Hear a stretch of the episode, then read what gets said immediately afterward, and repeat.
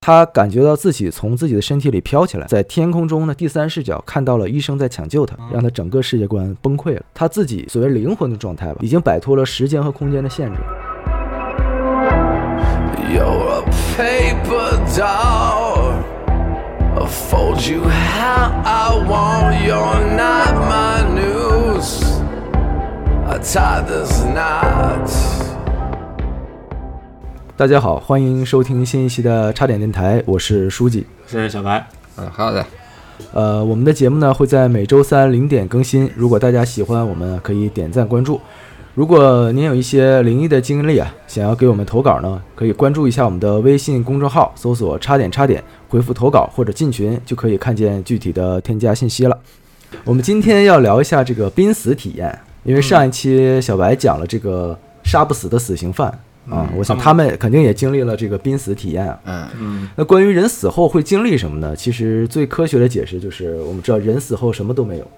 就一片漆黑嘛。说的有道理。啊嗯，灰飞烟灭了。对对对。但是网上实际有很多，包括现实中啊，就有很多这个体验过濒死体验的人，他们的经历有很多嗯哦，啊。但是其实要满足这个呃令人信服的经历的这嗯个说法啊，有几个比较重要的点。我嗯，们说啊，就首先说这个自己濒死经验啊，濒嗯说自己嗯濒死经历的人，首先他得死过。 那啊确实，你嗯这等于说了点废话，啊废话，没毛病他得死过，然后又救回来，嗯，确实是没有的毛病他才能去分享说他的濒死经历。才能有那个用户体验嘛。对对是吧对啊对对对对他，救不回来的，他也分享不了呀。对。其次呢，他得是一个有社会地位的人，他说的话呢得能令人信服，嗯嗯啊，就是他这个人不是一个小偷小摸，像你之前讲，像你像之前那些罪犯嗯要去讲说他濒死经验，他看见了天堂，他应该被特赦，啊像这种话是不值得被信服的，的对吧？是罪犯的话呢？对，还有一个其实就是得是一个没有信仰的人，啊哦，嗯就是他得相对中立。就如果说神父没有潜意识存在，嗯哎，不是他，如果他是神父，天嗯天然后他死后回来，来，他说我看见天堂，你其实他也你也不值得信服。他活着，他也会说他他看见天堂。有天堂的存在，对不对？嗯啊，那么其实濒死体验的这个这个词啊，其实最早是出现在一九七五年啊，嗯一九七啊五年，，是美国的一个心理学家叫雷蒙德·穆迪啊，嗯在他的畅销著作《死后的世界》中，首次提到了这个词叫濒死体验。哦啊哦，，后来一直被人们沿用至今啊。嗯嗯嗯，那么，一九六五年啊，穆迪在弗吉尼亚大学读本科的时候，啊嗯，遇到了精神病学家叫乔治·里奇，嗯啊，这个里奇博士啊，告诉穆迪呢，说自己在二十岁的时候啊，发生了呃一次事故，啊哦啊，呃，嗯这个事故中呢，他足足有九分钟的时间没有呼吸和心跳，这么精确吗？呃，对，因为医有生抢，救因为他可能抢救过来，医抢生告诉他的，抢救记录啊可能有，对，所以呢，他当时差点被这个急救的医生宣告死亡。差点被啊死神，带嗯虽然最后被救活了呀，但是这个九分钟啊，现实中九分钟发生的事情让他永生难忘，哦，因为在这个九分钟呢，他感觉自己进入到了另外一个世界，啊哦，看见了一个身穿白衣的身影。哦耶稣啊，哎，对，有有可能哦，嗯上帝嘛啊你，在给我卖什么萌？并且呢，他感受到这个身影啊，就是赋予他能量，在这股力量的指引下呢，他觉得自己可以嗯飞远起来啊远的看到了天堂，感到了舒适、安逸、平和和幸福。嗯上帝来接他了。哎，但是转瞬之间呢，他感觉自己又来到另一个地方了。嗯然后在那个地方呢，他感觉到人类的七情六欲啊，有爱有恨，嗯，有贪婪，嗯，然后这种矛盾的七宗罪呗，就是，对共存让他就是很压抑啊。嗯，那李奇博士呢，就是也说说觉得后来去那个地方可能就是地狱，哦，哦，呃，虽然没有这种所谓的像书里面描写的地狱之火啊，那跟人间挺像啊，对，但是他觉得很绝望。那李奇博士的这个经历的分享啊，激起了这个穆迪的好奇心啊，所以他呢，就是从那时候开始查阅资料，寻找这个相同经历的人。啊经过调查呢，这个穆迪发现，其实很多人的类似的经历都是一样的。首先，他们都感觉到自己离开自己的身体，嗯，然后穿过了漆黑的隧道，嗯呃，遇到了逝去的亲人，哦，然后并且呢，呃，穿过了漆黑隧道之后呢，遇呃，进入到了亮光之中。哦，都是有一团光的，对，所以十年之后呢，穆迪就把这些收集的资料啊进行了汇总整理，然后出版了这个刚才前面所说的《死后的世界》这本书。哦，嗯哦，在书中呢，他记录了很多濒死的体验，记录的很详细。嗯其实这个穆迪呀、啊刚才我们说的这个印度总统，对 啊，怎么穆迪这么耳熟啊？印度总统，其实这个穆迪啊，并不是关注这个现象的第一人啊。嗯其实，在这个十八世纪的时候啊，法国的有一名军医啊，叫做蒙肖，嗯啊，嗯，有点像中国人名啊，嗯啊，是在军队中遇到了很多这个负重伤的这个人啊，啊，这个负重伤后来又被救回了这个士兵啊，他们都讲述了自己濒死这个期间啊发生过的这个经历。嗯 嗯，有的人呢说他自己看到了上帝嗯啊，也有人说自己飘起来看到了自己被医生抢救，第三视角，哎，对对对，还有人说呢自己这个面前啊拂过了自己的一生哦，走马灯，啊，对，走马灯。嗯而当这些士兵苏醒之后呢，很多人都表示其实自己并不愿意回到这个现实，因为在那一瞬间他们感到了幸福安逸，舒服，觉那得啊挺另一好个世界就是天堂。嗯，嗯那都能上天堂。哎，也许那就是天堂啊。嗯那么这个蒙肖觉得这种事情很有意思啊，现象啊。嗯然后就是，而且虽然作为他本身是一个天主教徒啊，他对对这个天堂和地狱的存在也不存在怀疑嗯啊啊、嗯但是有这些士兵的见证啊，嗯他就更加深信了。所以离开军营之后呢，蒙肖也自己写了一本书，叫《医学轶事》，啊，记录了这些士兵的经历。嗯这也是个志怪小说了。但是蒙肖也肯定没有想到，你知道吗？因为他写的这个医学轶事啊，其实变成了最早记录濒死体验的这个报告。嗯，啊，聊斋，对，嗯呃，到了十九世纪啊，一位这个奥地利登山者啊在攀登时候啊，从山间坠落，嗯大难不死的他，在苏醒之后告诉医生啊，坠落过程中他看到了自己的一生啊从眼前划过，哦哎，所以这件事情很快就扩散开来 了，因为这种事情很少有人能经历嘛，嗯，又引起人遐想，所以这个引起了欧洲的一些医学家呀、心理学家呀、哲学家的关注，所以各各科的这个学者嘛，就开始派这个专人到处寻找类似体验的人，濒哦濒临死亡的人。哦，对题材经费有了，哎题材啊经费就可以回来骗经费写论文了。对，嗯这个美国医学会啊，嗯对濒死体验的一些案例、啊、进行了研究啊，嗯其中的一个案例是这样讲的啊，嗯呃，有一个女的病人，嗯呃，嗯车祸嗯被紧急送往了医院进行抢救。啊嗯那么她最终呢，也是就我们讲濒死体验嘛，她肯定最终是抢救成功了啊，对，啊。成功之后呢，她向医生讲描述了她刚才所经历的一切啊，嗯在被抢救的时候，他就经历了啥了？哎，其实跟刚才我们讲的差不多啊，她看到了医生啊嗯，在抢救她，就是她感觉到自己从自己的身体里飘起来，啊，哦然后在天空中呢第三视角看到了医生在抢救她，就是魂儿出来了。哎，然后呢，她接着往上飘，嗯她发现自己穿过了天花板。啊穿过了第二层，穿过了第三层，穿过了第四层，听气球呗，哎，他慢慢的飘了起来，啊然后自己慢慢到了医院的天台，也就是最顶上。嗯嗯，他很确定这并不是梦啊，哦，而且他看到了天台呢有一只红色的鞋啊啊，一个遗弃的一只一双红色的鞋。嗯嗯之后呢，他一瞬间他又觉得自己往下掉，然后被拽回了手术台，啊医生给他救回来了，哎，其实就是救回来，然后他就回啊回到自己身体里醒了过来，嗯，跟奇异博士那种感觉，哎，有点这个感觉，嗯，嗯，就灵魂出窍嘛。对，嗯，他说的这一切啊，没有人相信他啊啊，因为医生你知道都是相信唯科学物的的，哎， 对，嗯直到看到那双红色的哎，鞋，没错。直到有一天呢，当场抢救他的一个护士啊，因为有点事儿要去天台啊嗯，去确认东西啊，有可能是要画那个直升机的那个 H 可能也赌那个炒股失败了，可能上天台啊，了，有可能。但是他上天台真的看到了一双红色的鞋，哦，嗯嗯。真有戏，因为医院的天台一般病人是不可能来的，而且那个女的病人是抢救来的，她是对临时过来，是哦救护车是送来了，所以对她啊不可能之前来过这个天台。对啊，所以证明他当时所说的一切是成真的。哦，他是从自己的身体里以以第三视角看到了医生在抢救他。啊嗯那是真有灵魂，呃，还有另一个案例啊，也是嗯一个病人啊，他其实和上面的经验比较相似，他也是因为车祸或者某种原因进行了抢救。嗯，嗯嗯呃，他也说在抢救过程中呢，他脱离了自己的身体，然后啊看到了医生在抢救他，但是他没有往上飘啊，啊也没有去天台，啊他就只是清楚的看到了医生的长相、护士的长相，然后器械的摆放位置。啊嗯，啊他醒了之后呢，就跟医生描述说你们的器械摆放到哪儿，啊然后你是不是有个大鼻子啊？他是不是有个小眼睛啊？这些呢这都哎是给给这个哥们儿拉精神科吧？哎对，这些这些这个他的描述啊，都确实是跟现实中是一模一样的，包括器械的摆放细细节。嗯但是其实你觉得这很正常，没什么哈。对啊但是最关键的是，嗯，他这个人是个天生盲人，哦哦，天生的盲人根本都不知道天空长什么样，嗯，哦，他更不会看到他们长，他就是生下来就是双眼失明的，哦，等于说他根本就不知道这个世界是什么哦样。所以这是他第一次看到这个世界，嗯我靠，所以他能描述出来，就证明他当时真的看到。嗯嗯，那还描述的，而且描述的和现实是一样的。哎，对对对。那我刚才所说的两个案例，其实都是我们所说，就是可能社会地位，这边也没有讲他的社会地位，就只是客观描述了这个事情，啊，没什么社会地位，感觉也也不确定普通啊。人吧。哎，啊，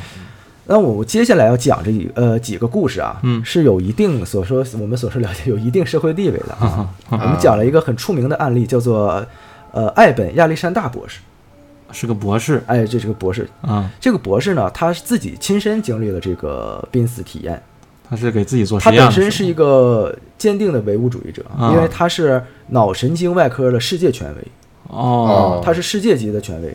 哦所以呢，本身他在正常的医学就是手术过程中啊，之后啊，有很多病人也跟他讲过这个濒死体验。嗯他又觉得那是幻觉。哎，他之中其其中就有一个病人啊，跟他说他濒死的时候呢，有进入个刚刚我们所讲的一个亮光尽头的黑色隧道，啊嗯，然后呢，他就一直往前走，走到尽头呢，就只剩下亮光。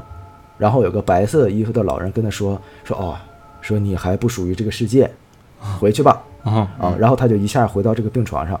他说：“这个白衣白色衣服的老人啊，我觉得你们脑海中可能觉得是上帝啊，啊其实不是，是他死去的父亲啊。哦他跟艾本博士讲述这些事情的时候啊，这艾本博士觉得就是在开玩笑啊，嗯说你是因为在快死的时候大脑的幻觉出现错乱了。嗯你嗯脑海中浮现了父亲的样子啊啊，所以出现的是幻觉，是一种记忆记忆上的错觉啊，而不是说真的到了死后的世界了。啊嗯，他试图用科学解释。哎，对对对，嗯试图这个词用的很好。啊但是零八年的时候啊，艾本医生啊，自己经历了一个事件，就是我们刚才所说的濒死经历啊，嗯让他整个世界观崩溃了啊，实并验且之后他也放弃了嗯经历了这件事情，他放弃了自己脑神经外科的这个继续研究啊，好多开始转战了另一个方向。神学好多好多都是哎这样嗯的。这个零八年，二零零八年十一月十号的晚上，这个艾本医生睡觉睡了一半儿，嗯拉突然肚子没有，突然就后背疼，嗯后背特别疼，啊他就想爬，他就想起来啊，可能就他觉得自己是不是睡觉压着了呀，或者不舒服，嗯被附身了。哎，没有，嗯太你太夸张了， 他就爬他就起来想抻抻抻一抻，可能肌肉不酸痛啊，嗯结果他刚一坐起来，立刻就昏迷过去了，啊，哎啊是起太猛了哎，起太猛了。啊他昏迷过去之后，因为是半夜嘛，啊他妻子呢也没有觉得有什么异常，嗯，是都以为他睡了。呃，以为他可能起来翻个身又睡了嗯，是 直到早上起来的时候，他发现边上的人啊嗯几乎没有呼吸了，哦这个艾本医生可能直接就已经背过气儿去了就死过去了，啊，昏死他就紧叫救护车啊，送到嗯了医院啊。这个艾本医生呢，他得了什么呢？他得了一个奇怪的病啊，叫嗯做细菌性髓膜炎，我这听的好像挺啊因为这个病导致昏迷不醒了。啊这个病呢是他就是后来医生啊给嗯诊断这个病是什么呢？是一种怪病，嗯是一个稀有病、罕见病。嗯得过这个病的人呢，怪病上猪油科百分之九十九啊嗯，是治不活的。那是哪儿的问题？活了的活了的人呢嗯，也会变成植物人，哦是脑子的问题啊，是一种脑髓感染、髓膜炎嘛哦，嗯细菌性髓膜炎嘛。那就是脑髓那边进入细菌感染了。哎，经过一周的治吃的疗不，干净可能那不太确定，不知道可能吃三文鱼之类嗯啊。经过一周的治疗，这艾本依然没有醒，呃哦大家觉得这个人肯定救不活了，没完蛋了。就没了哎，当大家本来以为都已经确定啊，他就算醒来啊，也会成为植物人的时候啊，啊，嗯他没有死啊，嗯结果他奇迹般的醒了。一个挺直说我背疼还没做梦呢还没过去呢，是吧？反射弧这么哎，他醒过来了， 他醒过来了，而且呢，就是恢复成几乎和常人一样。啊就是背有点疼哎，并且呢，讲述了他在昏迷时候呢的经历。嗯嗯他说啊，他在昏迷的时候呢，感觉到自己处在一个黑暗的空间里，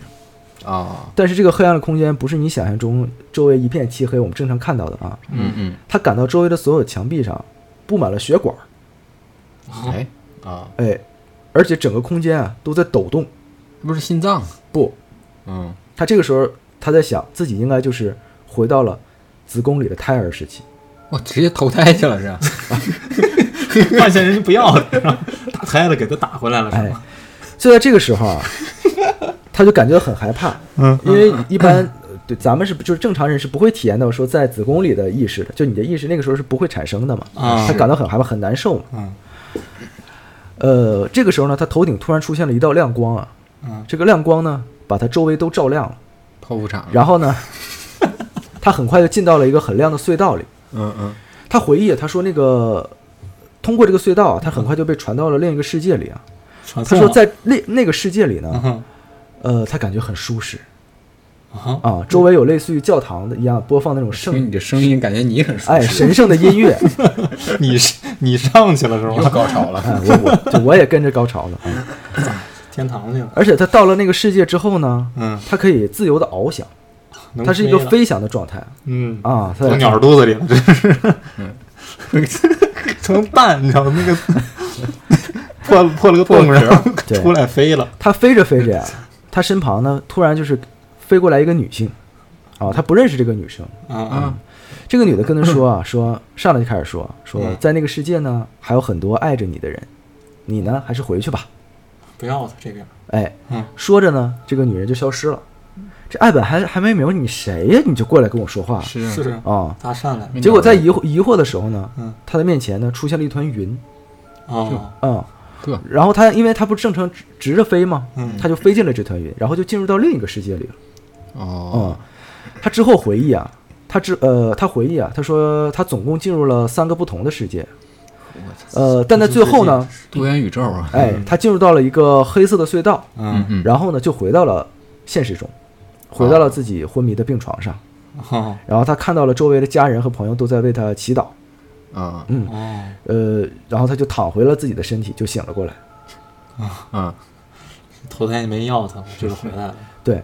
然后这个艾本博士醒了之后呢，他就觉得这个这期间啊出现的这个幻觉，他觉得很有意思，所以他就醒了之后跟大家分享。他这个时候还在坚定的认为这个一定是大脑出现的幻觉，啊，幻觉，啊，哎，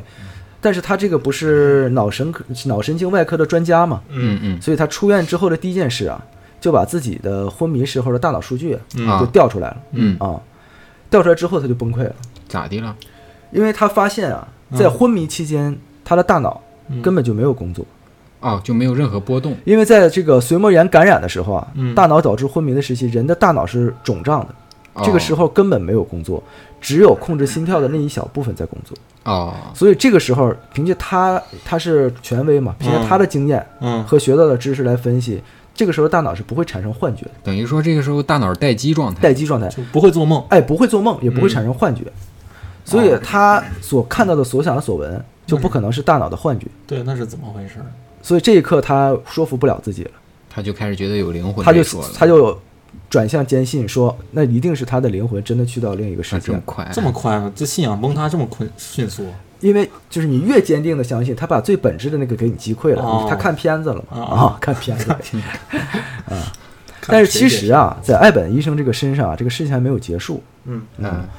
呃他又病死了他没有，他他他这个醒来之后，他把这件事情分享了很多人啊。嗯他分享给了自己的家人嘛。嗯但其实这个艾本亚历山大医生啊，他这个家族是一个世家，亚历山大家族。嗯嗯这个亚历山大家族的子子辈辈都是做医学研究的。嗯但有意思的是，这个艾本医生啊，嗯不是他父母的亲生父母、亲生呃嗯亲生子啊啊啊，他是养子。啊啊！啊，呃，他是后来就是呃收养的哦，他以前是孤儿，啊，对对对。然后然后他呢就跟自己的这个所谓养父母啊，嗯啊不是他所他就跟自己，但是他也后来找到了自己的亲生父母嗯啊，嗯他就跟这个亲生父母讲也讲述了这个事情。嗯嗯那亲生父母呢讲述了之后呢，就给了寄来一封信，嗯就问他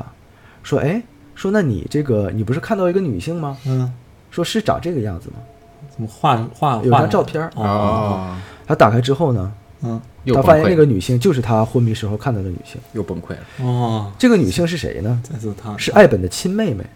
哦，这个艾本的亲妹妹，艾本她从来没见过，啊，因为他从小哦被从小就被过继给别的家庭了，对哦，因为他别他是养在亚历山大家的嘛。嗯，嗯，在十一年前呢，这个艾本的妹妹就因车祸去世了，哦，所以艾本根本不知道她长什么样子。是是是，他也不知道自己有妹妹，没错儿，嗯，完他全妹妹的事情是他说完濒死体验这件事情，他父母才讲给他的，亲生父母哦是完全不知情的，完全不知情的情况下见到了这个人，这个人跟他说，哦所以也印证了他之前很多他的病人给他讲濒死体验会有亲人来接你啊。哦嗯，啊，你看，刚才我们讲了几个经历，基本都是有认识回，来的人都是说你现在不属于这个世界，都是亲人嗯啊。嗯嗯，都亲人对你还是好， 哎，对，要是要是别人直接就你来了，对吧？那关是于 索命，那叫索命，啊，刚刚我们讲了很多这个呃所谓西方世界啊嗯这个濒死体验啊，其实我们东方这个亚洲这边也有，有一嗯个非常非常出名的这个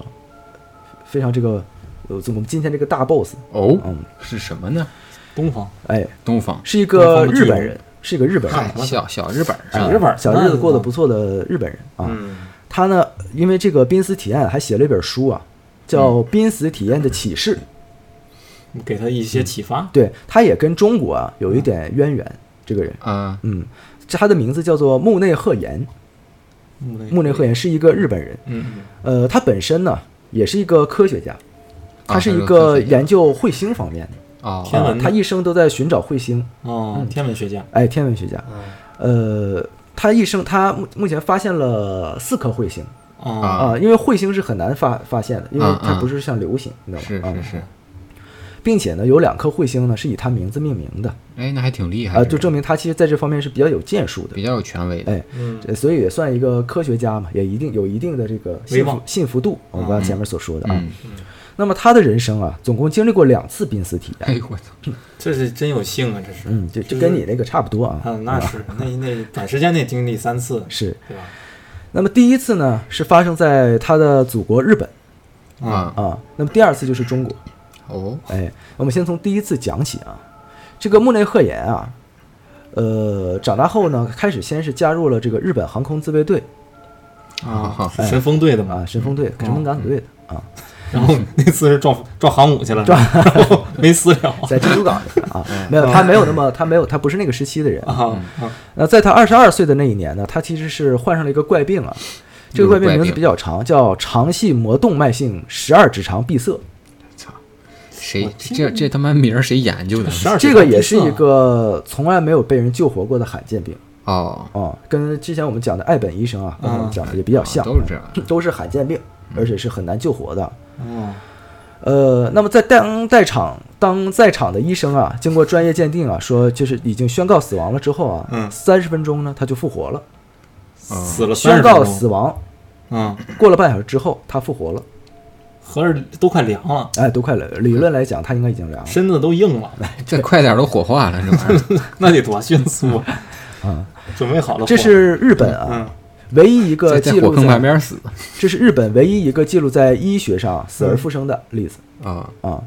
那么全球这个患了这个刚才我们所说这个很长名字这个怪病啊，嗯一共有一百二十案例。哦也就一百二十个人患过这全球啊，嗯嗯那是他是非常罕见的他是唯一的生还者。嗯，好家伙，嗯，就是压根儿没得这病，啊对。那么他醒了之后呢，嗯也讲述了在这个心跳啊骤停不到三十分钟的时间里经历的这个奇妙旅程啊。呃，那挺挺他长去时间了他上哪儿去了？对，呃，根据他的回忆啊嗯，当他病危状态的时候呢，就是已经失去了意识，嗯然后呢，他就开始慢慢感觉到自己的意识呢，从失去慢慢变成了恢复，就开始有意识，就是相当于你要睡着又醒过来，有点这种感觉啊。哦，明白，明白嗯，并且呢，当他再有意识的时候，他发现自己已经离开了肉体，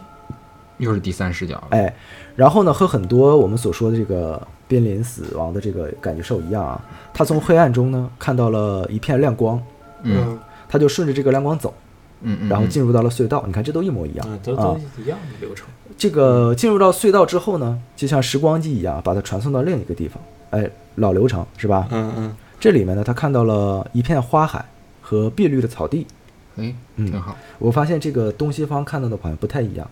是啊，开始是一样的，有国度的嘛，嗯，还真是有国度那区个分、隧啊。道都是一样的，你信仰不一样，国度不一样，那他再往前走呢，看到了一条大河，哎，哦你看很东方了哦。嗯那在河的对面呢是这个很模糊的这个黄色的闪光啊，就外面远处有黄色的，像灯塔一样，哎，在远处指引着你。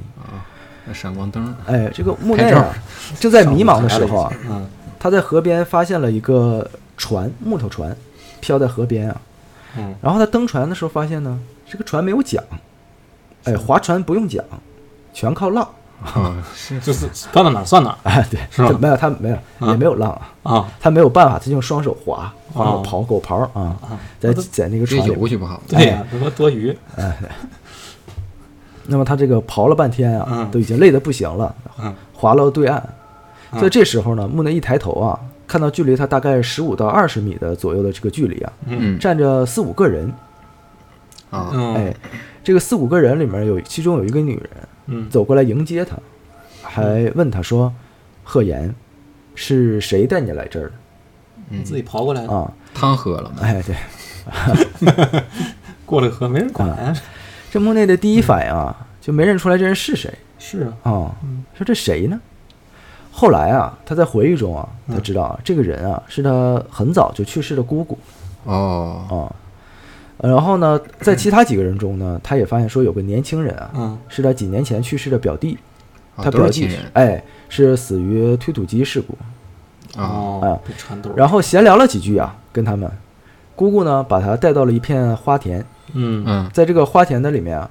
呃，木内呢还看到了天空中闪着金色的光球，哦闪耀的灯球，闪耀的灯球。光球里面呢有一个有一张女女人的脸，这么吓人，这么 这么诡异啊哦天线宝宝，你看看，啊！天那太阳那个是一个有脸是吗？哦，啊、这不是小孩画的吗？对啊，他看到这个女人的脸之后呢，嗯啊木内的姑姑就消失了。那得挺吓就在人这一刻呢，木内的眼前景象也突然发生了变化，嗯啊，他发现呢自己又回到了这个医院的病床上，啊，嗯啊，然后他的母亲呢就坐在他的身边啊，嗯他的父亲呢，就要趴在那儿，就趴在他身边，就也很难过啊。啊，啊呃，也不知道是就是那个，也不知道他父亲是难受啊还是睡着了，怎么样啊？难受都睡着了，难受的睡着了啊。嗯所以木内此时呢就很迫切啊，想知道自己就是是是怎么什么情况，啊因为他自己也很模糊。嗯嗯，但是他这时候发现自己没有疼痛感，也动不了呗，哎，他能动，嗯所以呢他就想按一下身边的那个呼叫按钮啊，嗯嗯，可是呢他发现自己按不了，没劲儿啊，不触及不了，透过去了，哎，透过去了。哦，这时候呢，他妈呢就就是他的母亲啊，这就是看了一眼睡着，他他他母亲不在边上看着他吗？啊就走到边上看了一眼，他说：“哟，死了。哦，为什么挺悲伤那个地儿，他们挺想笑的，挺惊 喜，死了。 哟，死死了”说完了，说木内死了。说完了，他母亲就冲出了病房，啊并且很难过。啊！他爸呢也抬起头来啊，非常伤心。这木内说：“我这起来还按按钮呢，我没有死啊。”对啊，他就想，他就坐起来跟父亲说：“说，哎，说说说爸呀，说没事儿啊，你看我这还活着呢。”结果呢，他发现说这个话的时候，他父亲完全没有反应，哦，而且他父亲呢还看着他的枕头哦啊，哦他就回过头呢， 发现自己还躺在那儿嗯，啊。吓一跳，躺还起是来妈的不是我，对，嗯。然后这时候呢，他就在想，那我母亲呢刚才跑出去去哪儿了呢？他就在想到这儿的时候啊，嗯他一瞬间就到了他母亲身边了。哦瞬移了，哎，他眼前的场景立刻就转换成了医院门口附近的地方。他嗯看到他妈妈正在电话亭准备给他的亲戚打电话哦，哦，但是他妈妈其实不知道，这时候木内就站在他身边啊，那多吓人！他知道就挺吓人的呃，瞬间就嗯说不传定了现在咱们身边也有人呢，哦， 讲不下去了，有点，吓人了。嗯呃， 他妈妈在给谁打电话？其实是在报丧嘛啊，嗯呃，他听到他妈妈在给他的姐姐报丧，电话里他知道他姐姐啊还有姐夫啊，呃，正在赶来的路上。啊，那那么他一想到他姐姐的这一刻呢，他一下就被传到了他姐姐呢？哎，他姐姐和姐夫的车里哎，真省事儿他两个姐姐都坐在后座上，嗯妈，我猜他到呢就坐在他两个姐姐中间儿，好家伙，真他妈吓 人这然后这么吓人哎还听到了他们之间谈话的内容。嗯，说死的好，哦，哎，啊说他去哪家买鞭 炮去？呵，嗯，午饭没了，后来他复活了，出院啊，还向姐姐讲述了这件事情，然后把当时他们姐姐的对话嗯逐一的复述了。他两个姐姐都不敢相信这个是真的啊，是，我说那我说你坏话也听对，见他了们，后边嚼舌根子，因为因为完全印证了当时他们的对话，嗯说的后事怎么办，多难过啊，想着小时候发生的事情啊，就这种亲人临死前真的难过是对话没事儿别瞎说。确实，嗯举头三尺有神明嘛，谁知道你啊谁听见了？对嗯，现在说不定就有人在这儿趴着看屏幕呢。对，那么我刚才也说了，这个木内鹤彦啊，嗯，呃，是一个科学家，对，啊，呃，也是是一个研究彗星的。然嗯后，那么他哎呦其实对人类的起源啊，对天空、星辰、大海有很多求知欲，嗯，他会会去干这一行嘛。嗯啊，对，啊，这一刻呢，所以他就意识到啊，他自己目前的状态呢，所谓灵魂的状态吧，嗯，已经摆脱了时间和空间的限制了。呵，你看人家这脑哦子，，哎哎，他这会儿他还没醒呢，是吗？那么他还是灵魂状态，他一直都是灵魂状态，对啊，啊，他觉得自己这个时候应该已经是粒子状态了。他平常研究的，他这么摆脱了时间空间的限制，都这么科学了，哎粒子了，所以他他在想，如果我能摆脱空间的限制的话，那就是时间我一样可以穿梭。所以呢，这才啊他你看人家这脑子，要我根本想不到这，让你你就吓坏了，要你你就想吃啥了，反正对，我就瞎晃悠想晃，着嗯出跟去他吃席，我就出去旅游去了。 对，所以呢，他其实呃一下呢就想，他就回到了他小时候，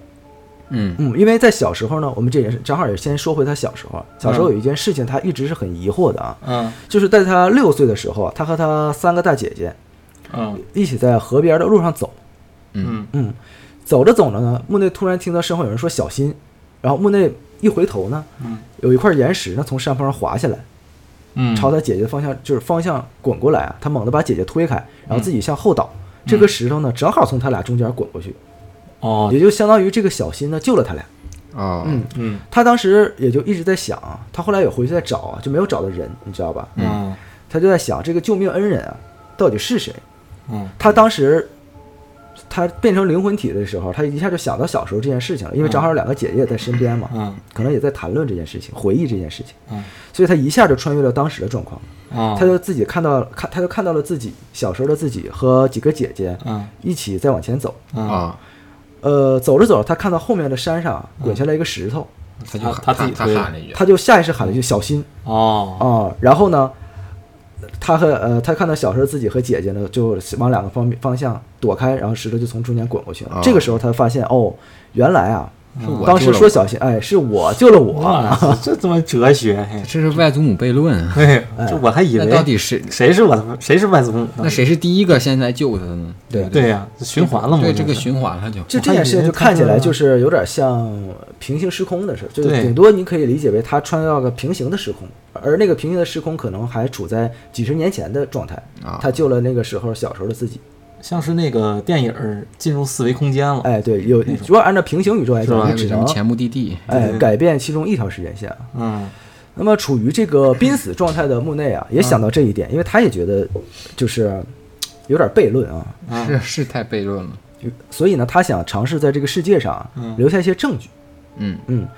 那么根据他后来的书中啊，他不是写了一个濒死体验的启示嘛？嗯啊，他穿越到了江户时代，哦，他进入到了当时的一个歌人的意识里。个人歌人就是当时说白了歌妓嘛，有鬼上身了啊吧？，其其实也不算歌妓啊，是日本传统诗歌形式，叫和歌。和歌呢，也是由日中国古代乐府《诗经》啊，经过日本本土化发展而来的啊。啊，它进入到这个歌人的意识里啊，其实就是鬼上身了啊。鬼上 身嘛。哎，哦对于当时的歌人来说，就是鬼上身了。嗯是这个木内发现自己啊，和歌人的视觉是相同的，说白了就是占据了他的身体了啊。嗯他看到了歌人前面啊写了这个有一张写了字的写了纸呃字的纸，嗯嗯，他就通过这个写诗啊，他不在写诗嘛，这个歌人，嗯嗯他就在这个诗里面呢改了一个字，写下了一个“鹤”字的片假名儿。哦，哎嗯那么写完做完这件事情啊之后呢，他也穿越到了一个同时期的寺庙，嗯，啊哦、他到了那个庙里面呢，写了个到他此一在游，嗯哎没有，在这个柱子上，哎其实就是写了个“到此游”，也是写了一个“鹤”字，嗯哦，哦，然后呢，然后写了，其实也是大概写了一个“到此一游”我的。想，我以为是那个孙悟空在如来佛那手上尿了个尿，写了个到此一游。嗯哎哎是哎是是，跟着再差后不来多啊了。啊，后来啊，这个木内出院啊，他就凭借着这个模糊的记忆和一些联系啊，在嗯京都啊找到了一个历史悠久的家族啊。嗯通过了解之后呢，说他们的祖先确实有这样一个歌妓歌人，刚才我们说所说的嗯这个家族的后代呢，将这些诗歌代代相传。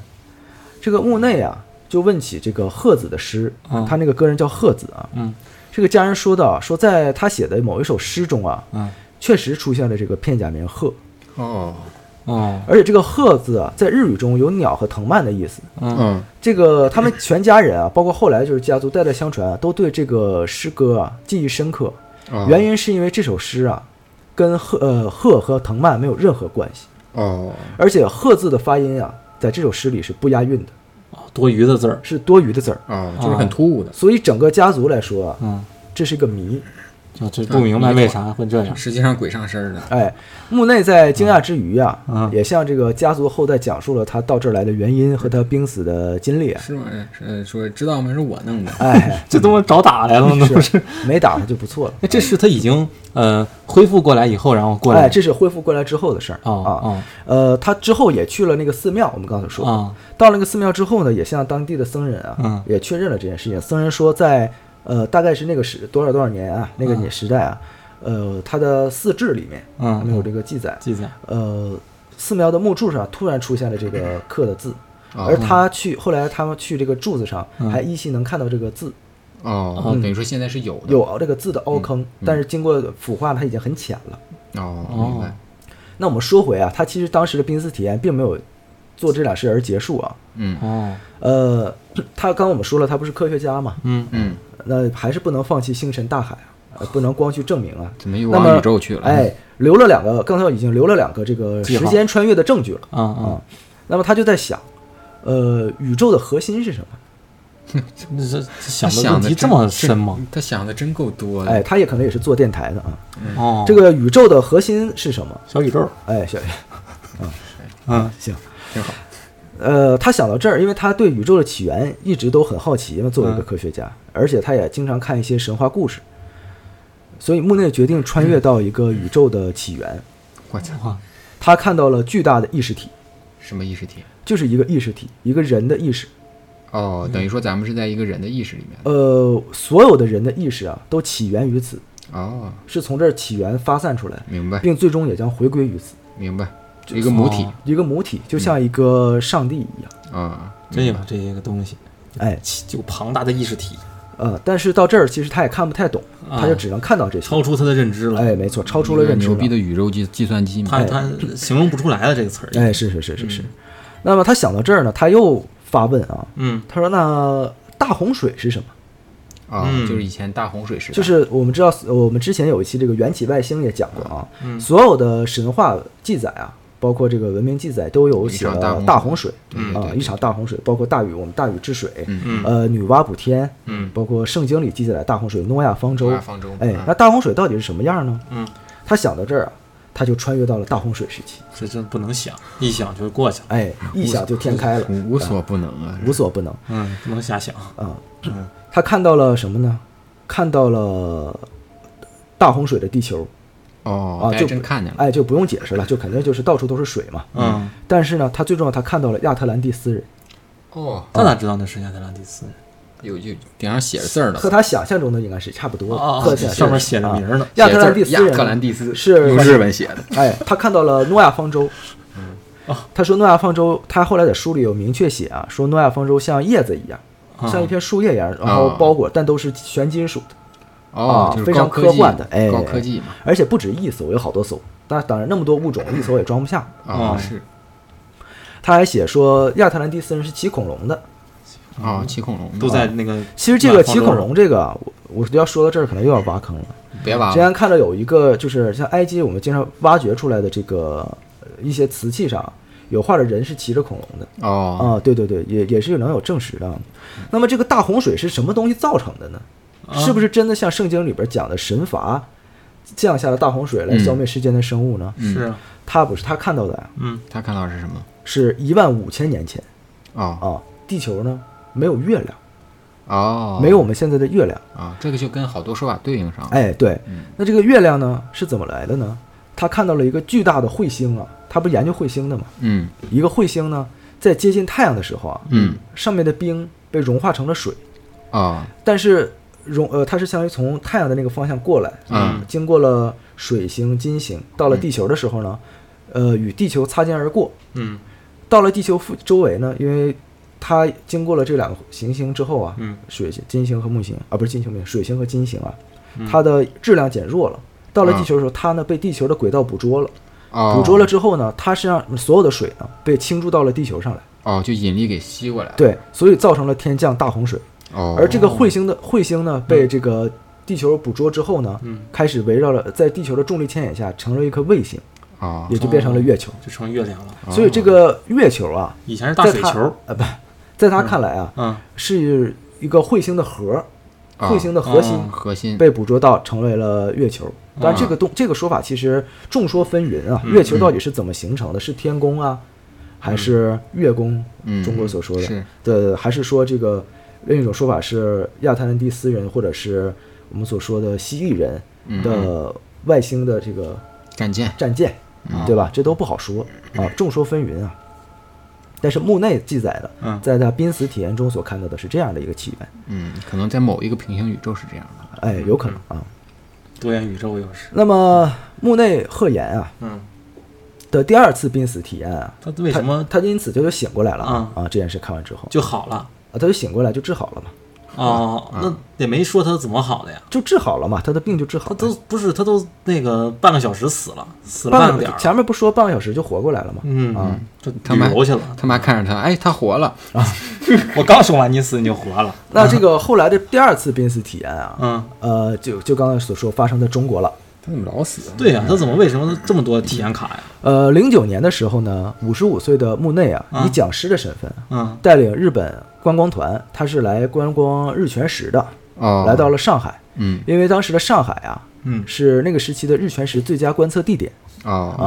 就在日全食的第二天呢，木内贺彦在宾馆的电梯里边突然就吐血昏倒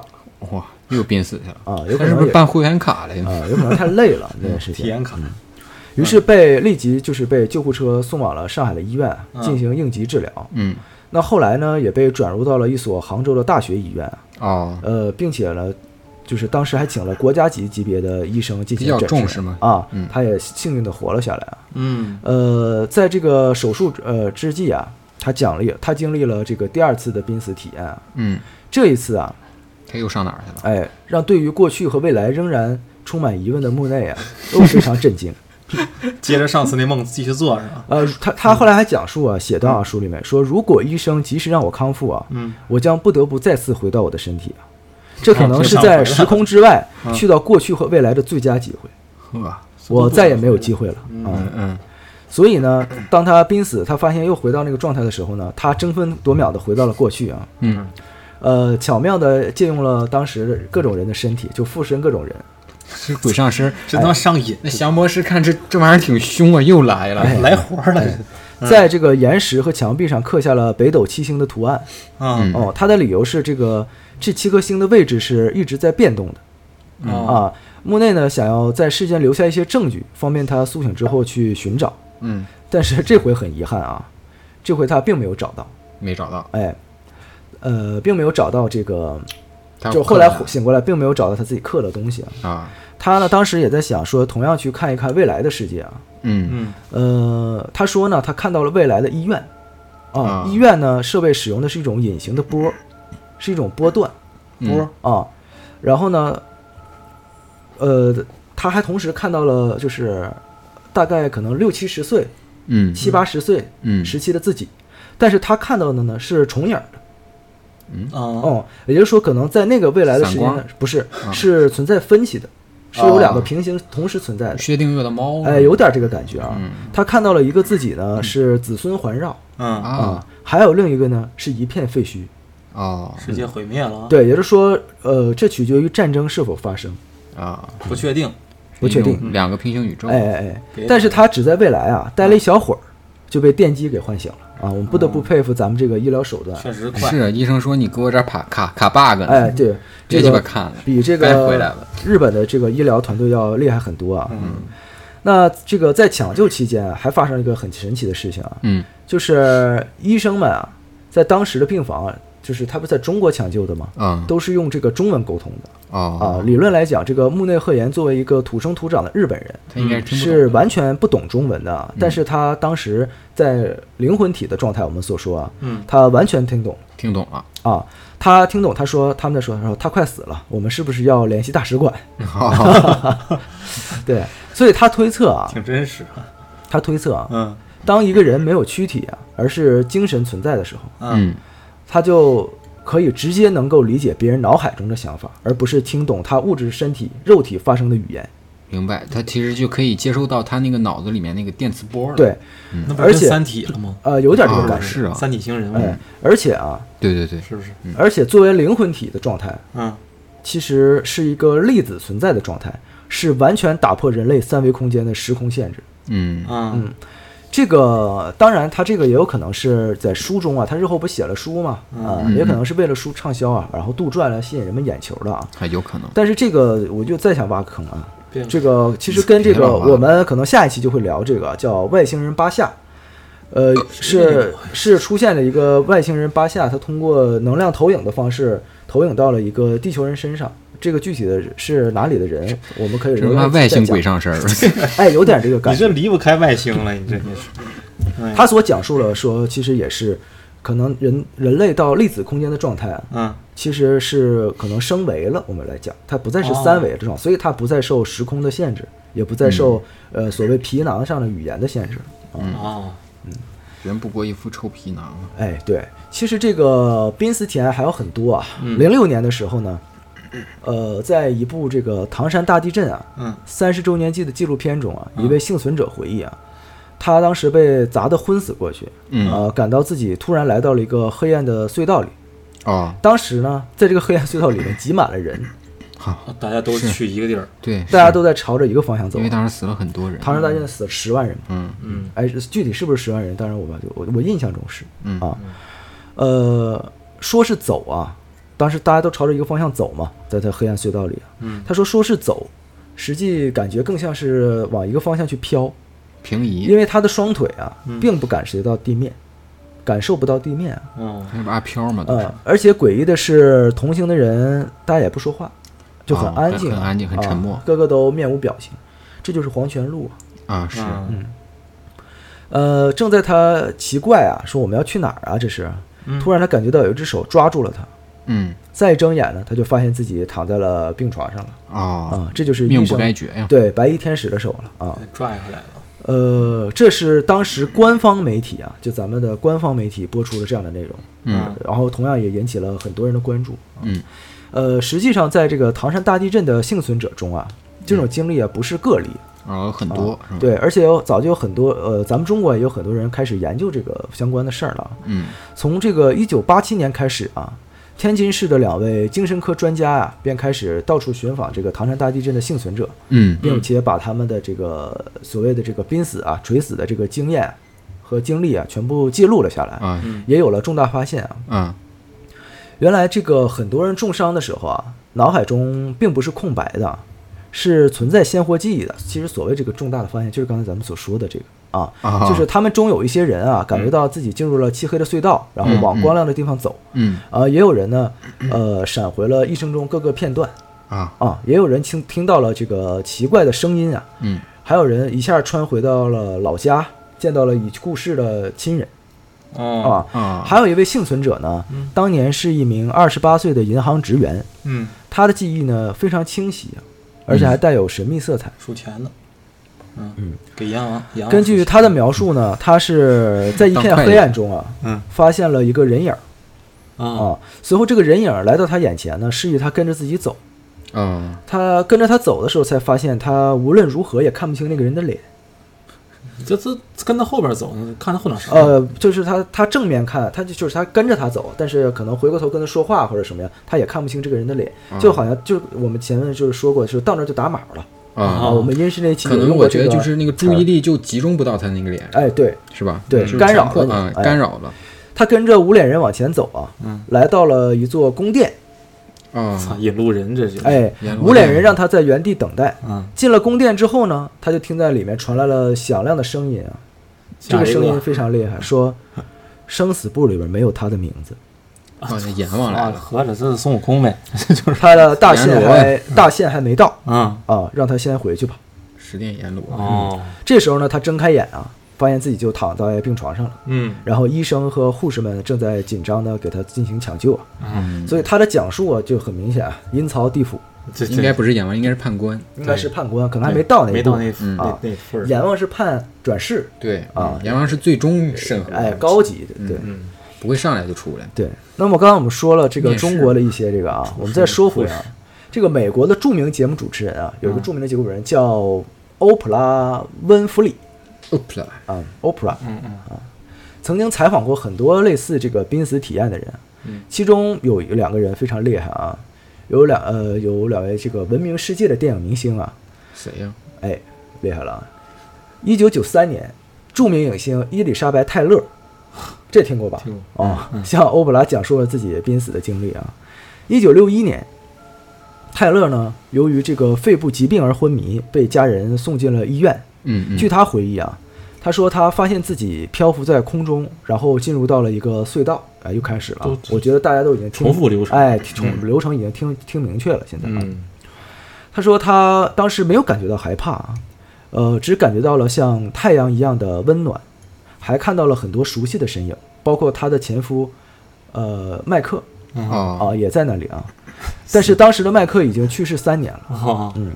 呃，当时泰勒还对麦克说说我想和你在一起，啊，嗯，但是麦克复说婚说呃不，亲爱的，说你还不能留下来哦，你还得啊回去，，那又呃，是现同在样的还话术不是时候啊，同样的话术，not now 啊，呃，你必须回去，you must go。啊 英语特别好。哎，嗯对。那等到泰勒醒来的时候啊，他发现发现自己这个紧握双拳，啊，才知道自己生命体征已经消失了一阵儿了嗯哦。这个确实也有也有传闻说，这个泰勒啊有过这么一个就是死去了中间，然后医生并且当时已经准备宣告他死亡了，结果他活过来了。哦嗯，啊，后来欧普拉啊在节目中还和这个沙朗斯通啊，嗯，也听说过吧，聊起这个话题啊。嗯，那沙朗斯通也分享 啊，说这个一次脑出血啊，让他陷入了昏迷啊，嗯他感觉到自己离开了自己的身体，啊，嗯，灵魂进出入窍到了充满白色光芒的世界，嗯，他看到了已经去世的亲人，嗯，感受到了都是爱亲和温暖，都是亲人，但是转瞬之间呢，就回到了自己的身体里，他俩这剧本一样。啊哎，那这个与刚才我们所说一些名人啊嗯相比啊，还有这个欧普拉还采访了很多普通人啊，嗯我们再分享几个普通人的啊。一九九零年啊，欧普拉采访了一个年轻的女孩儿，嗯这个女孩儿呢在七岁的时候被朋友恶作剧推进了泳池，不幸溺水啊，啊，失熊去孩子了哎失去了知觉啊。等她有意识之后呢，发现自己坐在一个由彩色砖块儿砌成的隧道里，哎，他这个倒是还挺好看，哎，尽头还有亮光。女孩很好奇啊，想走过去，但是发现地面凹凸不平，啊，哎，所以呢就手脚并用就爬过去了嘛。嗯啊，够吓人的这姿哎势，，当他从隧道出来之后呢，发现自己在一个神奇的漂亮的地方啊，那里有美丽的。他后来醒来回忆啊，说那里有美丽的花草树木，还有一条小河。嘿，哎呃，孩子有一个白衣的女子啊在等着他。那不跟小日本的一样吗？而这个白衣女子说啊，说你好，说我是你的守护天使，哎，Angel 啊，我以为你好，是你哇塞呢。 到了寿司店了。嗯，这女孩很震惊啊，小女孩。白衣女子又说啊，说，但是这是我生平最后一次做你的守护天使了。说很快呢，我也会在人间降临。我现在呢，呃，你需要做一个决定，是留下来，还是回去？他这给选项啊，哎挺，好啊，这个那女孩西方呢？果然民主啊，女孩感到这里就是，她当时觉得这里太美好了啊，嗯充满了爱和温暖。思考一会儿就说说我想留下来。嗯在这时候呢，他突然啊看到天空中有一个洞，他回过头看到这个洞之后呢，他看到自己正躺在这个抢救台上，嘴里边插着管子，身哦上连着很多线。啊，他突然想到，说我还没有回去说抱一抱自己的妈妈，就是我要，他说我他，因为他知道这时候已经自己离开了那个哦是世还界有未啊了的心愿，哎，他说我觉得我还是得应该回去。嗯，他想到这儿呢，他就在手术台上慢慢睁开了眼睛，啊，哎，回到了母亲身边就。一念之间他哎就回来，了，对对对，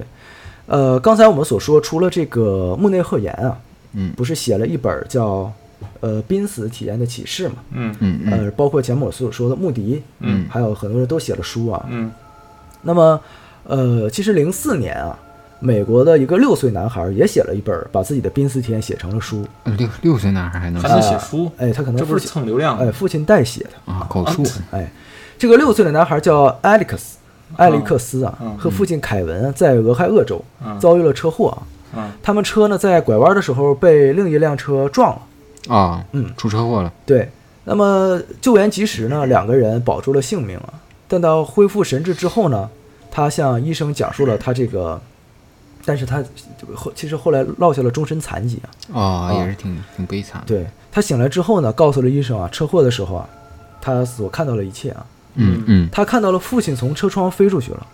哦然后被一位天使接住，放到了安全的地方。哦，然后看到了救护直升机把自己和父亲接到了医院。后来呢，天使呢还引着他来到了天堂的门口，哦他还看到了耶稣从里面走了出来，哇并且有了一段交谈。哦哎，这个大家可以去再查一查，我就不多赘述了啊。那个一零年的时候啊，爱丽丝艾利克斯和父亲啊把这段经历写成了书，叫做《天堂归来的男孩》。哎，都挺都挺会起名儿的，哎，都很很很会想抵。挡的不是？哎，对，这本书上市的第一年就卖了十一万册，还登上了《纽约时报》嗯哎，他是他是想卖书，编了个故事其实以上种种啊，就是都可以基本上可以证明这个濒死啊，嗯体验是确实存在的，包括死后的世界。嗯呃，还有一个画家，我不知啊道你们知不知道，是一个俄罗斯画家，我叫知道做好像贝克辛斯基。他好像是一直在画那个，呃，他地在狱地狱里面哎看到的场他景，也是经历了一场惨烈的车祸啊，啊醒来之后呢，他很诡异所画风画风就全部都改变了。他说这是他到另一个世界看到的，嗯，但那是一那应该是个地狱，大家可以去查一下。我们到时候把这个画放到我们嗯的公众号上我，插看点过插点我看过，啊嗯啊。所以其实这就是大概我收集到的嗯啊，所有这个目前比较有权威性的，还有一个比较有趣的嗯关于濒死体验的经历。啊哎，所以其实大家可以基本总结到啊，这个所谓的濒死体验，基本都是，呃，进入到黑色隧道，嗯对对对对无非就是看到亮光对，看到亲人来迎接自己，只不过看的不一样，哎，最后不但一样但有，但是也有人是感受到了恐怖这场景，像贝克辛斯基后来所画的地狱的绘但图，嗯应该不是什么好人，那不能啊，那还没接受判呢啊。嗯但是我们最起码可以感受到一个，就是好像不同的地区的人所见的东西还真不太一样。是不一样但是大同小 异，啊、基本上都要经过隧道。对但是到了呢，比如说可能日本呢会看到大河。嗯啊、然后中国呢，可能就真的能到地府，有判官来迎接你。对对咱们这儿怎么说是有点儿阴森了？对啊，这这一点都不像天堂，呃，我 咱们但是这个东西可能也跟每个人的信仰有关系。哦、你可能你相信嗯像老六道外说轮回，嗯你就先到地府接受审判，再进六道轮回。嗯，就是你的脑波可能是和那个世界是契合就的。这儿是管这儿哎儿，，对你相信天 堂，那可能你的脑电波是能量，是往那个方向去 的。那么你可能去世就是就是去天堂，对对就对，见耶稣那个那哎，个路对上，对对对对对对啊。那我一个老外，我能在中国反然后正挂这了个应该是都会，他这种濒死应该都会有一场审判，是不是？呃，感觉多少都会都会有，有一场，就是呃，因为其实很多人讲啊，其实刚才所提到审判，只有中国的那个讲到好像貌似是有审判，我们理解那个判官的这个感觉因，为大部分人其实大部分人其实都是嗯拦回去了哎，只看到一半儿就给拦回我去了。个人感觉啊，就是他那个迎他的人，啊嗯假如他真的要跟他走，他就把他拉到审判场去了。没准 儿，呃有可能，嗯，有你可所以能你看都是亲人出来赢嘛，对，你其别实过来，呃，啊在是吧西方的这个世界里也有审判这一说，嗯是是天堂还是地狱？对，对，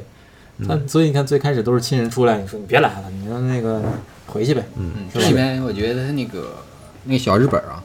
哎，他就还是他他他提到还涉及到好多那种平行宇宙的感觉。整的跟啊跟整那跟三体似的，其实，其实它比较有趣的就是它涉及到了所谓的宇宙起源，嗯，还有这个人类的起源大洪水他那不像超体那个那个剧情，啊，有一点儿最后变 U 盘了嘛嗯对啊，对对对对对，万物的本质是个 U 盘是啊吧，？百当百分之百的脑活率开启之后，你就变成 U 盘了。啊嗯，嗯是， 对啊，也不能就不能变个移动硬盘。我无处不在啊，对所以说，这个从十九世纪开始，这个将近两百年的时间啊，嗯这个大家一直都在去尝试解这个谜团濒死体验，啊但是整理了这么一大堆，刚才我们说啊，其实整理完整理去，其实都我感觉基本解谜了嗯，啊啊，这濒死体验都是一样的，那还有啥可说的呢？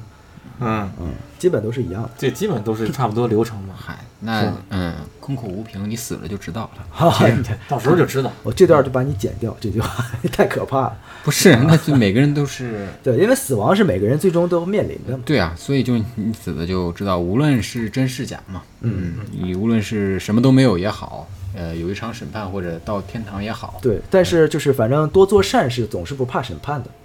啊，是自己心安，图也也就图个图心个安心安嘛，图个嗯心就安算不图去哪儿，图个心安嘛。是嗯，然后我们之后也会棒把刚才所说那个贝克辛斯基啊，他那些画，那他那个画其实我特别喜欢，因为我觉得特别酷嗯啊。回头我找一些图放到看那来个。你以后可能会去那儿啊我不去你你比较喜欢那啊儿，，不是，我觉得 就是艺术对他可能是自己做了艺术渲染，哎别不用不用啊不用没有不用我不喜欢那里，我不喜欢那里，我不 去。所以你今天晚上就去。嗯，别别别别别，回头找我找一找那些图，我们放到那个呃插点插点的那个公众号里面。嗯，行，想看到时候关注一下，就看看就。对，我们这期也差不多了啊。嗯，还差点再再水再水一会儿， 前两期都有点短。我不像你啊，我不是啊，就是欢迎大家这个投稿， 好吧？嗯我们之前也发起了这个关于恶意啊这个话题的投稿，嗯然后大家有什么灵异的经历呢，也欢迎大家投稿给我们。然后我们当攒到一定的数量之后呢，我们会单门开一期，然后来讲述一下大家所经历的灵异故事和身边恶意相关的故事。对对对，嗯这是两个系列啊。对对对。那么啊，嗯，我们就是个树洞嘛。然后您观众有什么想说的，对，想给我们留言都可以，尽量呃互动多一些。哎，对对对太对，碎的话就别说了，我们上班呢没空看。啊，哎，别别别别别别，真真实，啊，也欢迎大家关注我们这这挺好的个想法“嗯插点插点”的公众号，还有可以加我们的这个微信。然后当人人数达到一定程度，我们也会拉粉丝群，好嘞欢迎大家在里面畅聊，好吧？对对对，说话说重点，别跟书一样嘴碎。啊， 就是行，那我们这期就先聊到这儿吧，嗯啊，行，行，就这样吧，那我们下期见。再见。拜拜。 So close your eyes, it's only a dream. When you wake up, rinse off all this pain in your makeup. Stare into the mirror, apples are always something to fear. Are you alright? 'Cause I'm not okay. All of these lies are not worth fighting for.